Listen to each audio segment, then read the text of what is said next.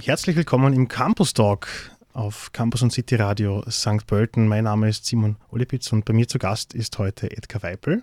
Hallo Edgar. Hallo. Edgar Weipel ist FH-Dozent äh, im Department für Informatik und Security und Leiter des Entwicklungsteams für den neuen Masterstudiengang Applied Research and Innovation in Computer Science. Edgar, äh, was darf man sich darunter vorstellen? Äh, der Studiengang, der im Herbst neu starten wird und den wir heute in der Sendung ein bisschen genauer vorstellen werden. Computer Science, Informatik, was erwartet uns? Genau, wir haben uns gedacht, einen, ein Masterprogramm zu schaffen, wo man individuell auf die Interessen von Studierenden äh, eingehen kann und wo die Forschung im Vordergrund steht. Das mag vielleicht ein bisschen untypisch für eine FH auf den ersten Blick wirken, aber wenn man weiß, dass die, der Großteil der Forschungsförderung in Österreich kooperative Forschungsprojekte sind, also wo Unternehmen zusammen mit forschenden Institutionen, das können Universitäten, Fachhochschulen oder außeruniversitäre Forschungszentren sein, so aufgebaut sind, dass da eine Zusammenarbeit notwendig ist, dann ist auch klar erkenntlich, dass man Leute braucht, die in diesen kooperativen Forschungsprojekten arbeiten können. Ziel dieses Forschungsmasters ist es, eben Leute auszubilden, die in kooperativen Forschungsprojekten Wirtschaft und forschende Institutionen arbeiten können. Ein Masterstudium, das auf Englisch sein wird, mhm. ähm, auch im Hinblick darauf, dass die IT-Welt natürlich auch, dass da Englisch auch immer wichtiger wird und auch schon immer auch äh, ganz essentiell war. Was waren auch allgemein so Grundgedanken, jetzt einen Master auf Englisch zu installieren? Es gibt zwei Gründe, die ganz wesentlich sind. Einerseits ist es ja ein ähm, Master für Forschung und Innovation und Forschung passiert sowieso in Englisch. Das heißt, Anträge für Forschungsprojekte und die Forschungsergebnisse selbst, die Publikationen sind in Englisch geschrieben und wenn man in der Forschung arbeitet, ist es auch ganz typisch, dass die Masterarbeit in Englisch verfasst wird. Das heißt, das Betätigungsfeld setzt voraus, dass man gut Englisch kann und auch noch während des Studiums besser Englisch lernt. Deswegen ist auch ein Schwerpunkt die sprachliche Ausbildung, also dass man weiß, wie man wissenschaftliche Arbeiten schreibt, wie man Projektanträge schreibt, die von internationalen Experten und Expertinnen evaluiert werden. Das ist also ein Teil. Der zweite Aspekt ist, dass wir auch vermehrt äh, Studierende aus dem Ausland äh, für St. Pölten gewinnen möchten. Weil einerseits St. Pölten ein attraktiver Standort ist und viele Forschungsinstitutionen auch im, in der Nähe von St. Pölten in Wien oder ähm, bis Salzburg haben wir äh, Kooperationspartner, die sind ja leicht erreichbar durch die gute Bahnverbindung. Was wären potenzielle Tätigkeitsfelder für Studierende, die äh, sich für einen Master äh, Applied Research and Innovation in Computer Science interessieren? Wo mhm. kann man sich da auch äh, eine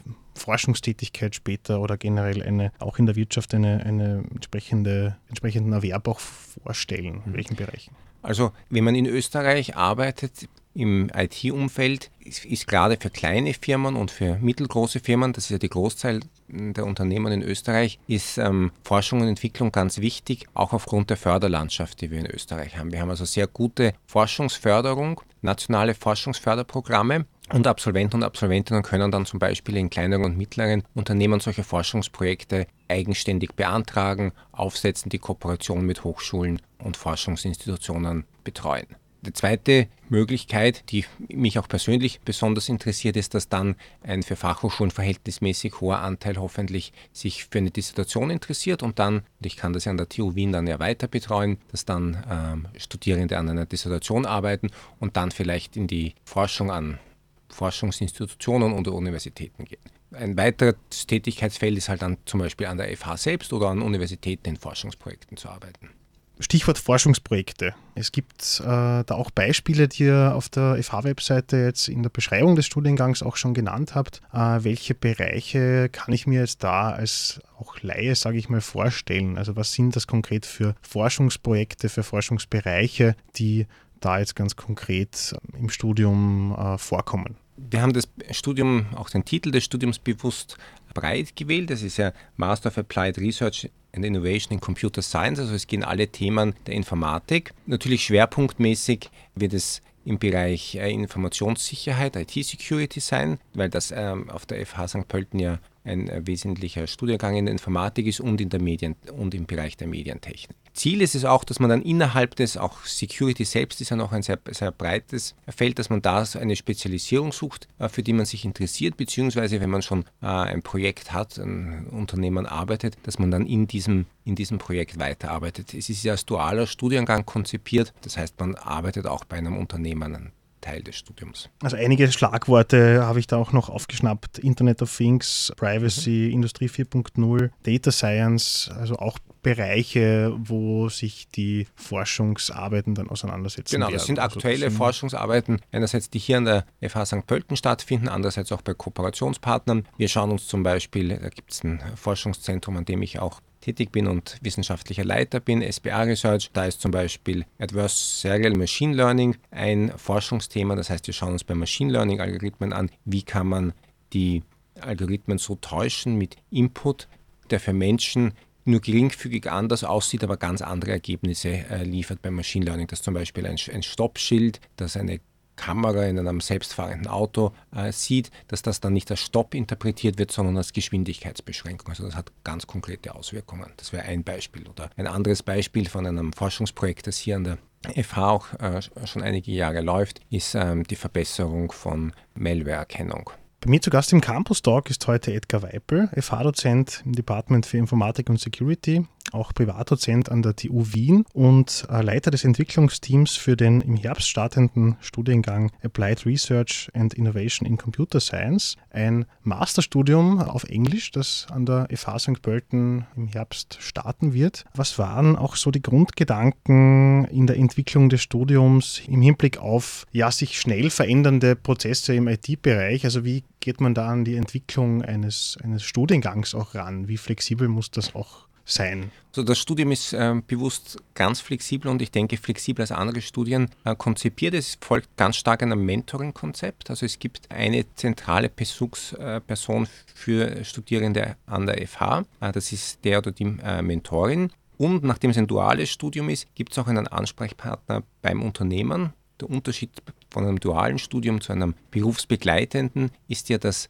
die Tätigkeit im Unternehmen integraler Bestandteil des Studiums ist. Das heißt, das muss ein Forschungsprojekt in einem Unternehmen oder ein Innovationsprojekt in einem Unternehmen sein, mit dem Studierende arbeiten. Und gemeinsam mit dem Mentor äh, oder der Mentorin werden dann die äh, Lehrveranstaltungen ausgewählt. Wir haben natürlich ein Basisset von Lehrveranstaltungen im Bereich wissenschaftliches Arbeiten, Sprachkompetenz, die wohl alle Studierenden absolvieren werden. Aber dann die Fokussierung, wenn man im Bereich Computergrafik tätig ist, wird man andere Lehrveranstaltungen wählen, als wenn man im Bereich IT-Security äh, ein Projekt hat. Welche Kenntnisse, welches Vorwissen sollte ich als Studierender, als Interessent auch mitbringen für dieses Studium? Also formal ähm, muss man einen Bachelor mit äh, 60 ECTS Informatik absolviert haben oder eine gleichwertige Ausbildung haben. Also wenn man zum Beispiel schon einige Jahre in dem IT-Umfeld arbeitet, kann das ähm, auch anerkannt werden. Das war auch übrigens ähm, ein wesentlicher Beweggrund, dieses Studium einzurichten, weil es doch viele,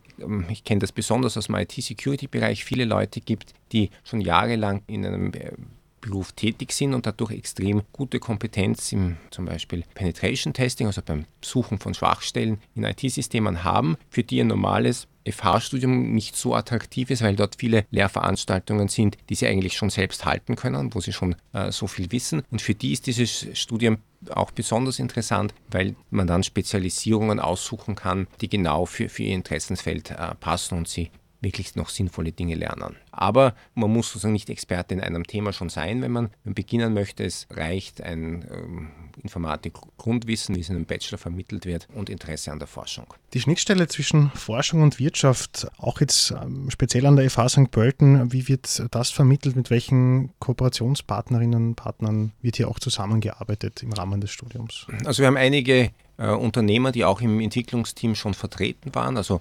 einerseits äh, natürlich SBA Research, weil ich da selbst ja wissenschaftlicher Leiter bin. Das ist ein außeruniversitäres Forschungszentrum für Informationssicherheit mit etwas über 100 Mitarbeitern. Dann als großes, äh, großer Forschungspartner das AIT, Austrian Institute of äh, Technology, das mit der Sparte auch in der Security-Forschung dabei ist. Ähm, das sind etwa also dieser Unternehmensteil, der sich mit Forschung in Informationssicherheit beschäftigt hat, wohl über 200 Leute. Dann ist Kapsch ähm, auch wieder äh, man merkt schon meinen Security-Background, äh, Kapsch auch wieder im, im Bereich Penetration Testing und Security Testing mit dabei.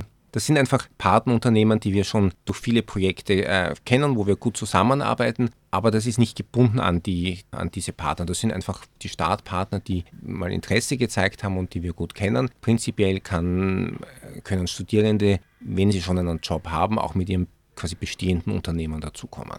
Äh, wir haben schon angesprochen, die duale Organisation des Studiengangs äh, Applied Research and Innovation in Computer Science. Duale Organisation heißt, dass das Studium in Teilen an der Fachhochschule, aber auch in Forschungseinrichtungen in Unternehmen abgehalten wird. Wie funktioniert das sozusagen auch außer Haus? Studium an Einrichtungen in Unternehmen. Wie kann man sich das vorstellen? Wie ist das organisiert? Also in unserem speziellen Fall handelt es sich um ein Studium, äh, um einen Forschungsmaster. Das heißt, die Tätigkeit wird entweder an einer FH, also die praktische Tätigkeit, die Berufstätigkeit kann an einer F, in einem Forschungsprojekt an einer FH, an einer Universität, einem außeruniversitären Forschungszentrum oder im Rahmen eines Forschungsprojekts in einem Unternehmen stattfinden. Das heißt, die quasi Qualitätssicherung, dass man im Unternehmen nicht einfach als Entwickler oder Entwicklerin eingesetzt wird, sondern wirklich in der Forschung arbeitet, erreichen wir schon mal dadurch, dass die Person in einem Forschungsprojekt, das zum Beispiel von der FFG oder vom FWF evaluiert wird, äh, mitarbeitet. Und dann ist es einfach die praktische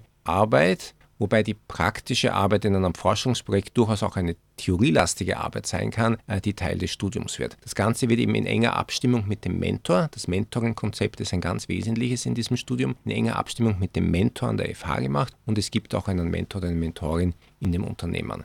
Im Hinblick auch auf ein internationales Arbeits- und Lernumfeld, was würdest du als Experte auch sagen, welche Kenntnisse sind besonders wichtig, die man jetzt nicht nur im Hinblick auf das Studium vermitteln sollte, aber die, die in einem, einer immer wichtiger werdenden Daten- und IT-Branche jetzt auch wesentlich sind? Also einerseits ist es äh, sprachliche Kompetenz, man muss gut Englisch können. Deutsche Sprache ist ja auch für das Studium nicht notwendig. Also man kann auch, wenn man nicht Deutsch spricht, versteht man zwar das Interview jetzt nicht, aber man kann prinzipiell äh, studieren.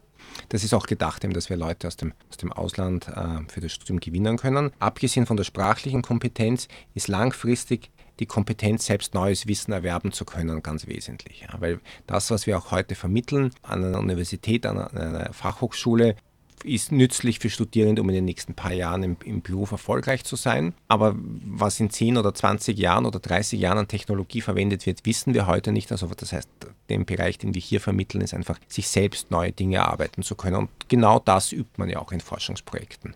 Ein ähnliches Konzept also ein forschungsorientiertes äh, Masterprogramm an einer FH gibt es auch in anderen Ländern. Das äh, funktioniert schon viele Jahre sehr gut in Deutschland, die das in einem Verbund von Fachhochschulen zum Beispiel in Bayern anbieten. Es ist für Österreich ein, eine ganz neue Art des Studiums und es ist auch ein bewusst äh, klein gewähltes Studium. Wir äh, nehmen äh, im ersten Jahr auch nur zwölf Studierende auf und auch längerfristig ist nicht geplant, ähm, die Anzahl der Plätze zu erhöhen, weil es ein sehr individuelles Studium ist. Das heißt, auch der administrative Aufwand für die FH ist relativ groß, weil, weil nicht viele Studierende die gleichen Lehrveranstaltungen besuchen werden.